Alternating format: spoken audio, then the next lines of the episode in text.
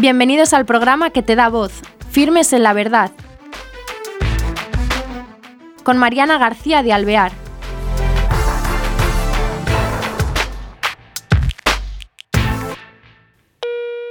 Hola queridos oyentes, bienvenidos a este nuevo programa de Firmes en la Verdad. Tenemos a una persona al otro lado del Hangout que se llama Miguel Sánchez y él es licenciado en psicología, ha ejercido en el área educativa y también clínica, imparte cursos y hoy lo tenemos como invitado con nosotros para hablar de la educación de los más pequeños. Él es, tiene gran experiencia también personal porque es padre de siete hijos y eh, yo creo que nos va a ser muy útil eh, para las familias, para nuestra vida cotidiana, las personas que están a nuestro alrededor, que son pequeñas o mayores a las que podamos acceder con lo que él nos va a contar hoy. ¿Qué tal, Miguel? Bienvenido. Muchas gracias.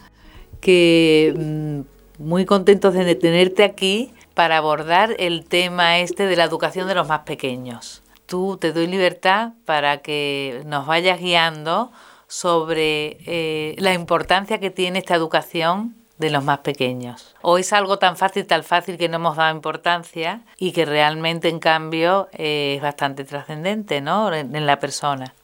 Sí, yo creo que en ese sentido hoy sabemos muchísimo sobre la importancia de los primeros años. Sabemos que eh, es verdad que cada cual eh, viene con un temperamento distinto, con una genética, con unas características, con una capacidad de reacción, pero el carácter se va conformando, se va construyendo a través de la experiencia y a través del contacto, de la relación con todas las personas que mm, nos encontramos en nuestro desarrollo, en nuestra vida.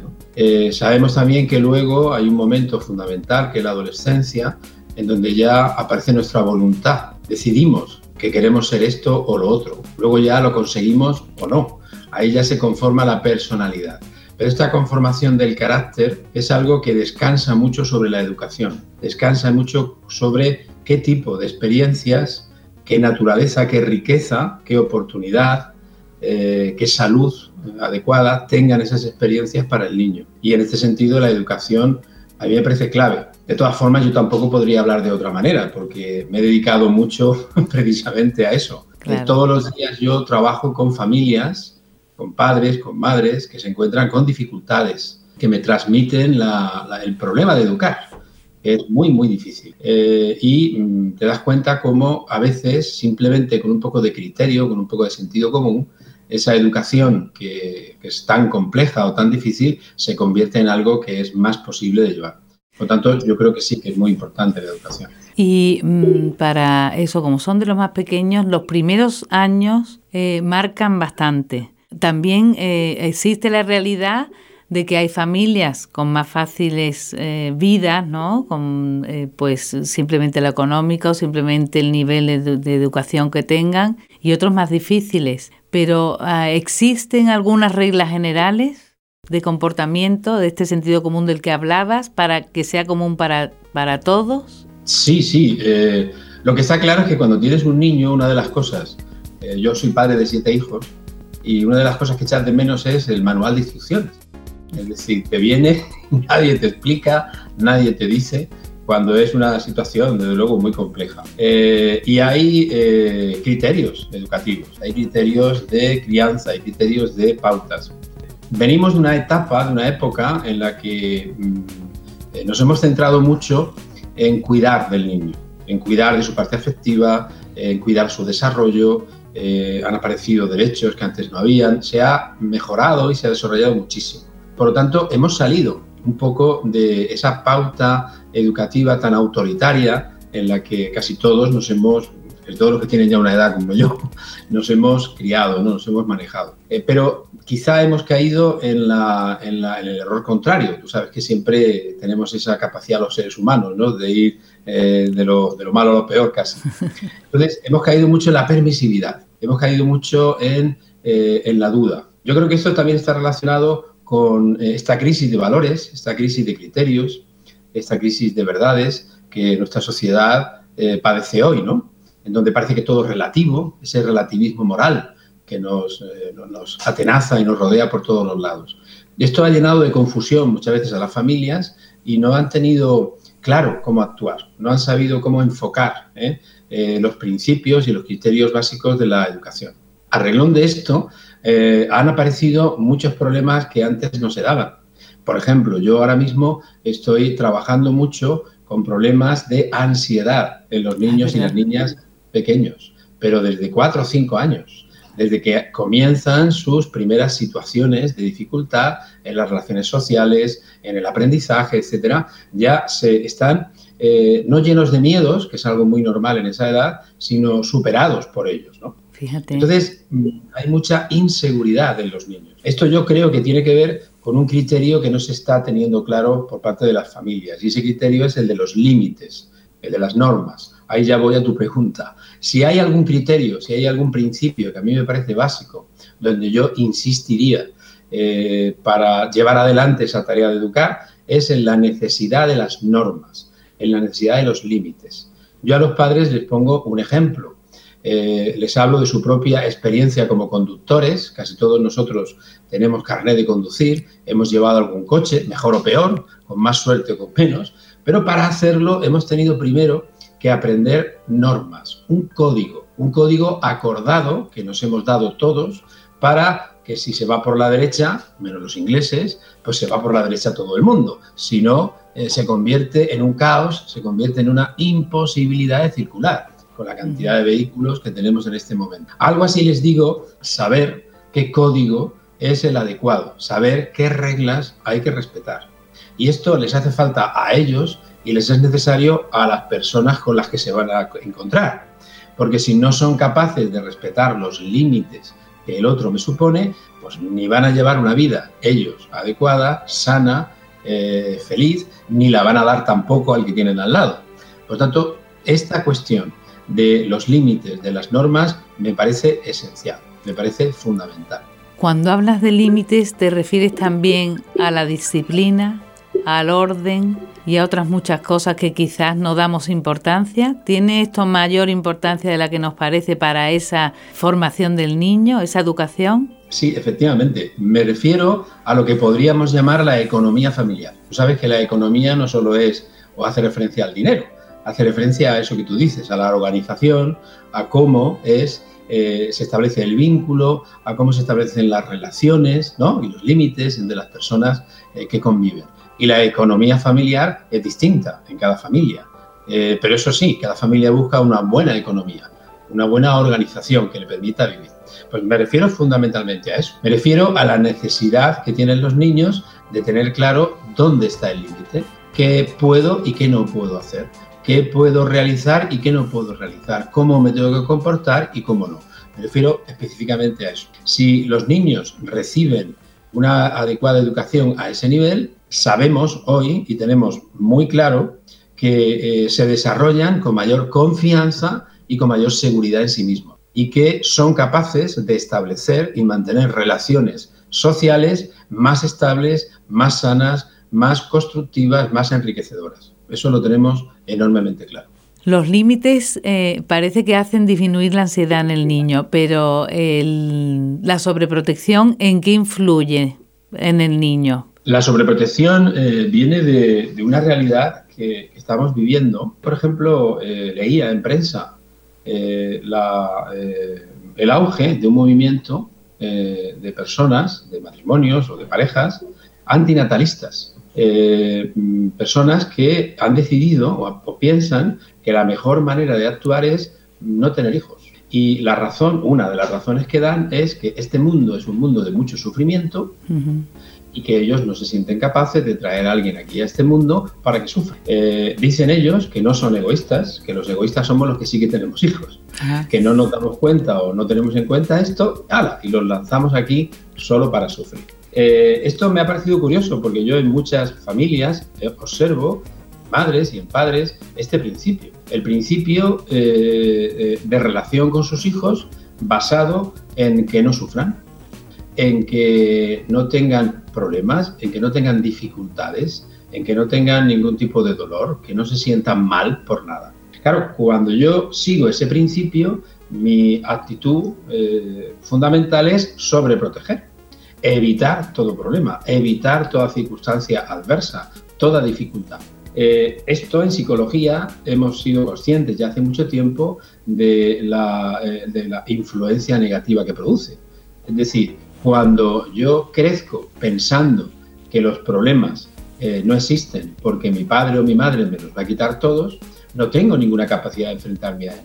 Se tiene que valer por sí mismo. Si no le enseñas, si no le instruyes, si no le ejercitas, si no le dejas experimentar, eso no lo va a poder hacer. Entonces, ese es un poco el principio de la sobreprotección. ¿Hay que proteger a los hijos? Sí, y dependiendo además de la edad. Pero sobreprotegerlos es igual que poner palos en la rueda de un carro.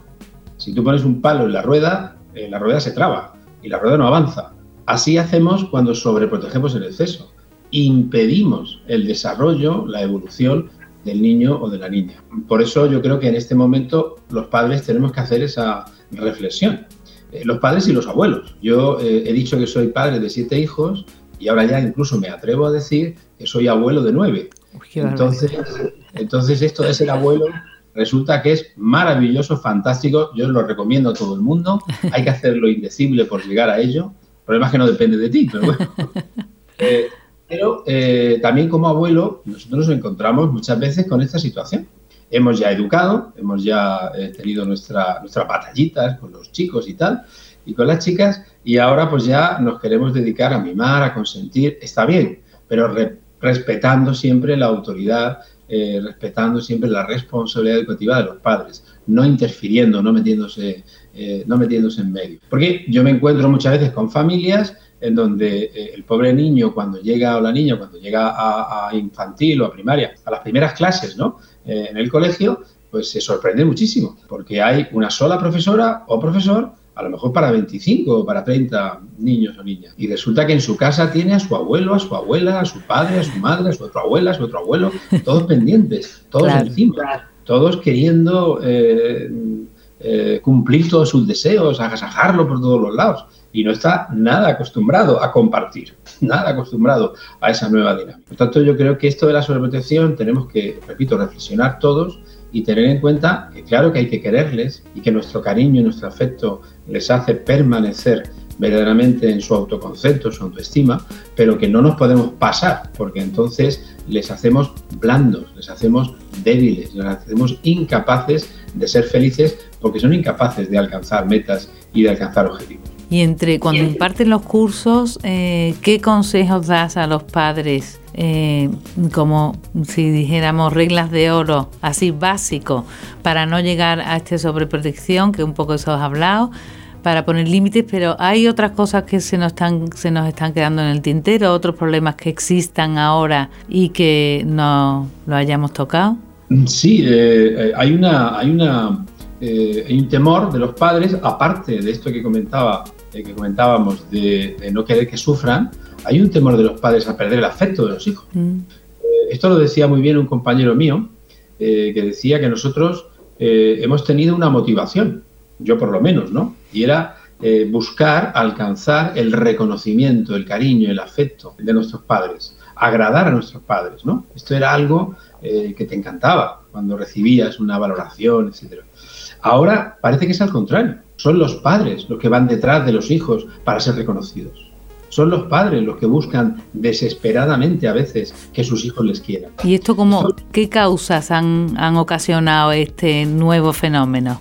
Esto que te decía, el hecho de que le hemos dado mucha importancia sobre todo a ese estado emocional plácido, feliz del niño y que también en ese sentido hemos valorado muchísimo sobre todo lo afectivo, sobre todo lo relacional, eh, sin entrar en la conducta, en el comportamiento, sin entrar en todo lo que significa y es la base de que luego esa relación sea adecuada. Entonces hay muchos padres débiles emocionalmente, muchos padres que tienen miedo, son padres miedosos a perder ese afecto. Aquí además tenemos otra dinámica que está siendo muy, muy complicada, muy difícil, que es eh, toda la plaga de separaciones. Es decir, hay una enorme eh, dificultad y conflictividad eh, relacional en las parejas ¿no? y en los matrimonios. Y entonces esto lleva muchas veces a combatir entre, la, entre el padre y la madre utilizando como arma al hijo. Entonces, si los padres se separan, eh, imagínate, el niño eh, se encuentra en una posición muy, muy poderosa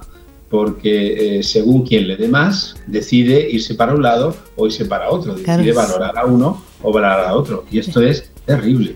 los padres entran mucho en esa situación. Entonces todo esto está llevando a que pongamos como primera premisa, repito, no que mi hijo sea capaz de tener una vida sana, feliz, eh, madura, adulta, sino que mi hijo me quiera.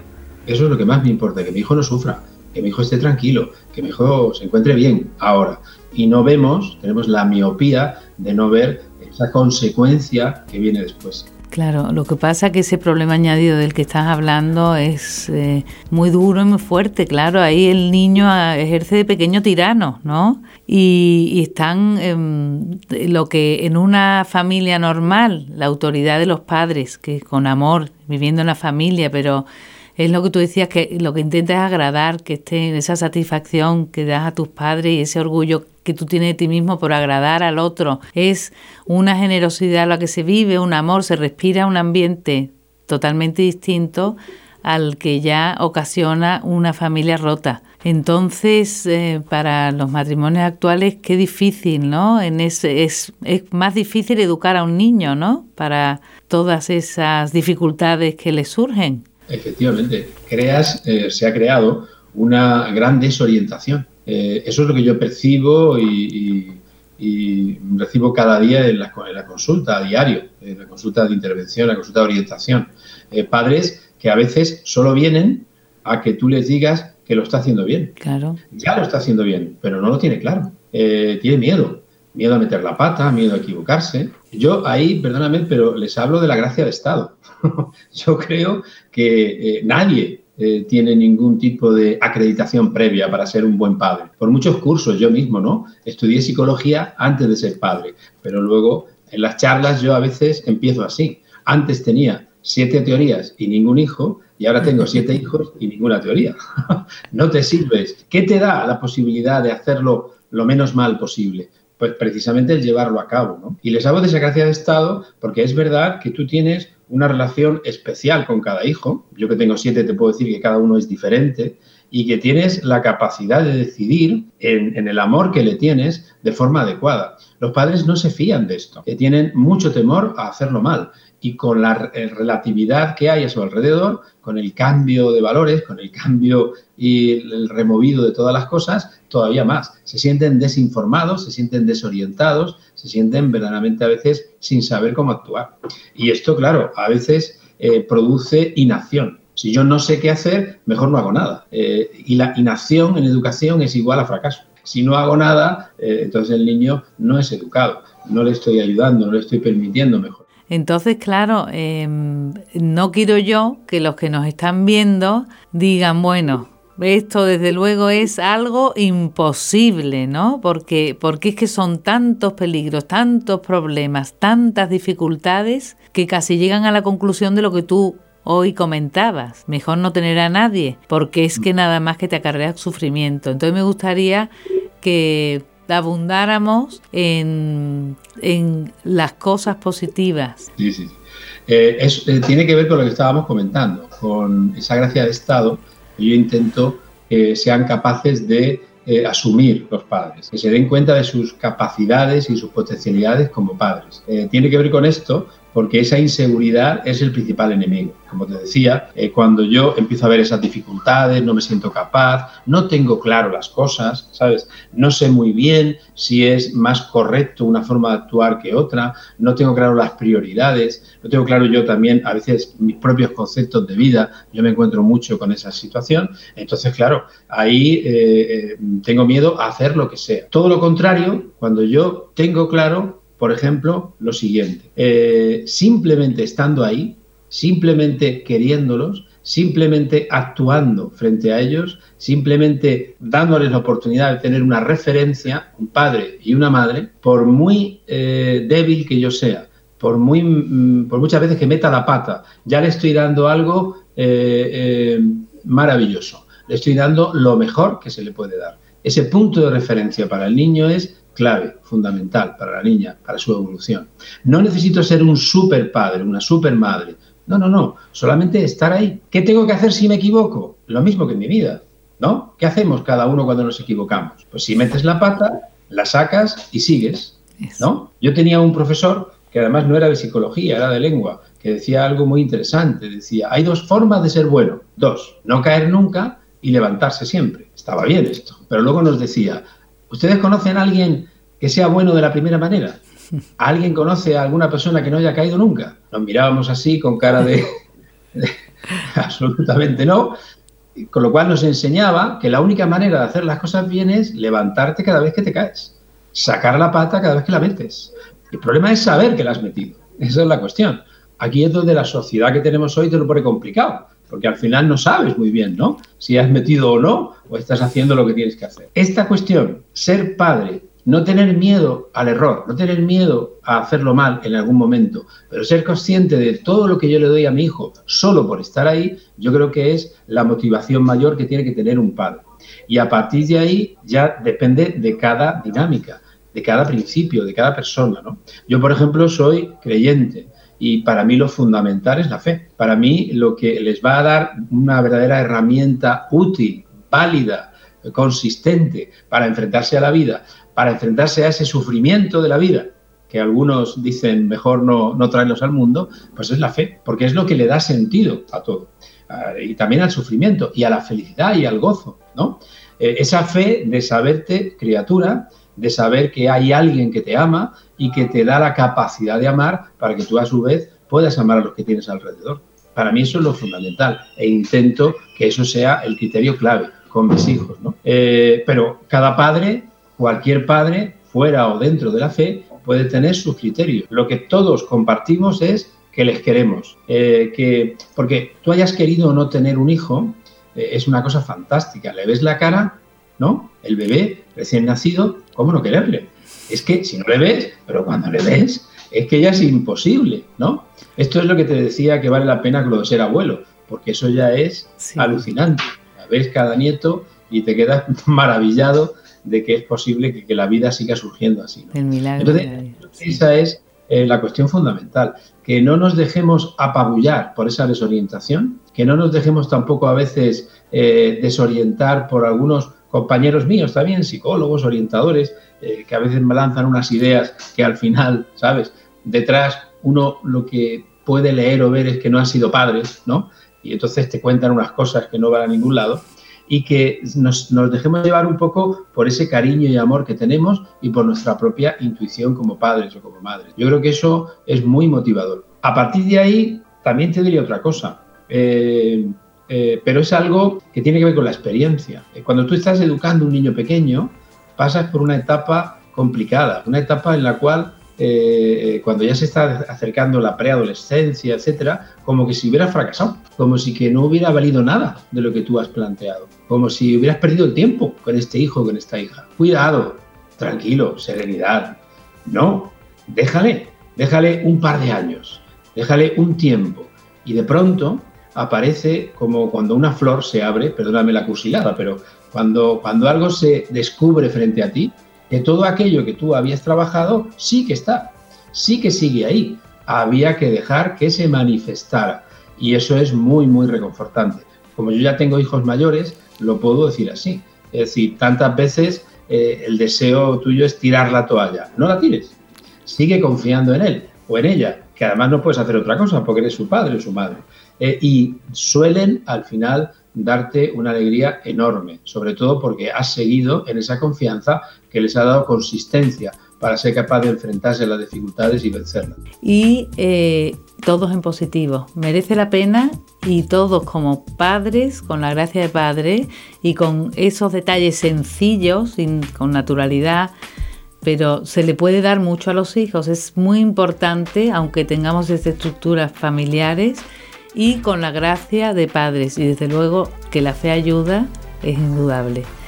Pues hasta el próximo programa. Muchas gracias.